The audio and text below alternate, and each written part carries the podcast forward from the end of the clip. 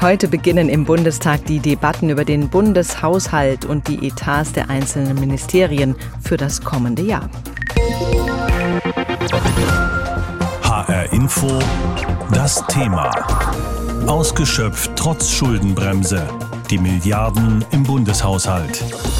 Und da reden wir über einige Milliarden. Der Bundesetat sieht Ausgaben von rund 476 Milliarden Euro vor. Noch deutlich mehr als von Finanzminister Christian Lindner ursprünglich veranschlagt. Der Bund nimmt dafür Kredite in Höhe von über 45 Milliarden Euro auf.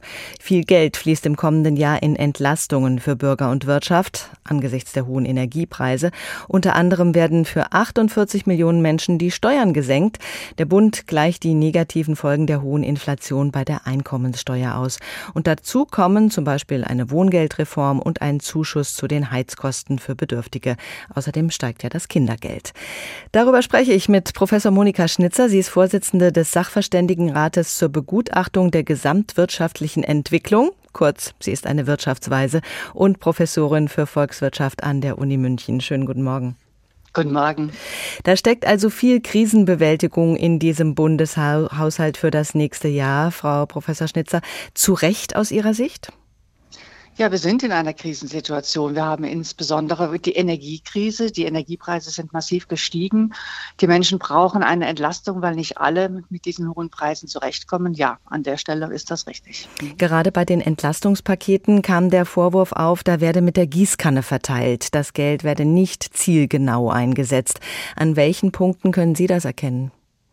Das ist in der Tat eben auch richtig. Die Gaspreisbremse, die vorgesehen ist, die wird eben alle entlasten, die Gas beziehen. Und das ist zielgenau im Sinne von, man äh, unterstützt an der Stelle die Gasbezieher, aber es trifft eben äh, für alle zu, egal ob sie wenig verdienen oder viel verdienen. Und das ist natürlich nicht zielgenau.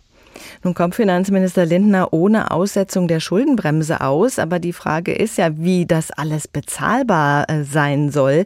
Sehen Sie im Bundeshaushalt dazu Lösungen?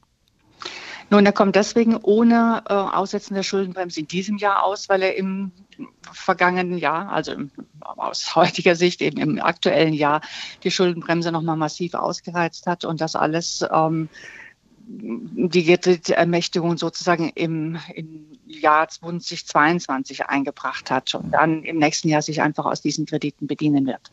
Das sind also mehr oder weniger Rechentricks. Ja, so kann man das sagen.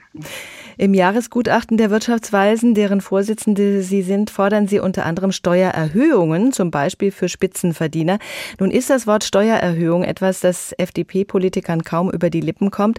Entsprechend wurde auch auf Ihre Vorschläge reagiert. Auch viele Wirtschaftsverbände lehnen Steuererhöhungen ab. Hatten Sie damit schon gerechnet? Ja, natürlich rechnen wir damit, aber man muss an der Stelle einfach sagen, man muss sich das Gesamtpaket anschauen. Ich hatte eben gesagt, die Besserverdienten, die werden durch die Gaspreisbremse auch entlastet, obwohl sie das gar nicht bräuchten. Und wir haben lediglich vorgeschlagen, diese doch dann bitte auch wieder zur Kasse zu bitten. Das heißt, von ihnen zeitlich befristet mehr Steuern abzuverlangen, damit sie nicht belastet, also damit sie so belastet werden, wie sie vorher entlastet werden, damit das Gesamtpaket stimmt. Denn die brauchen das Geld nicht. Und an der Stelle würde man vermeiden, so viel Schulden aufzunehmen, wie jetzt vorgesehen ist. Man würde auch vermeiden, dass da nochmal inflationstreibendes Geld ins System reinkommt. Also uns erschien das als eine sehr vernünftige Lösung. Die Union fordert deutlich mehr Einsparungen. Wo gäbe es denn da Möglichkeiten? Ja, das wüsste ich gerne von denen, die die Einsparungen fordern. Denn wenn man sich den Haushalt mal genau anschaut, dann ist ja wirklich ein sehr großer Teil des Haushaltes für soziale Ausgaben, die man nicht so einfach ähm, wegstreichen kann. Zum Beispiel geht ein Viertel des Haushalts in die Rentenkasse da jetzt zu sparen, das möchte ich erst mal sehen, wer sich da wirklich dran traut. Denn tatsächlich haben wir ja eher das Problem, dass diese Ausgaben in Zukunft noch steigen werden, wenn die Babyboomer in Rente gehen. Also hier haben wir eher das Problem, die Ausgaben in Zukunft noch zu begrenzen. Und gegen solche Vorschläge bei der Rente etwas zu machen, gibt es ja schon jedes Mal jetzt sehr großen Widerstand. Da sind wir beim Thema Generationengerechtigkeit. Wird ausreichend investiert für die kommenden Generationen? Ja, tatsächlich sieht man eben im Haushalt nicht viel Geld, die das für Investitionen vorgesehen ist. Allein wenn man sich mal anschaut, für digitale Infrastruktur, da sind wir gerade um die 450 Millionen vorgesehen. Das ist auch weniger als ein Prozent des Haushalts. Also für Investitionen ist leider gar nicht so viel Geld vorgesehen.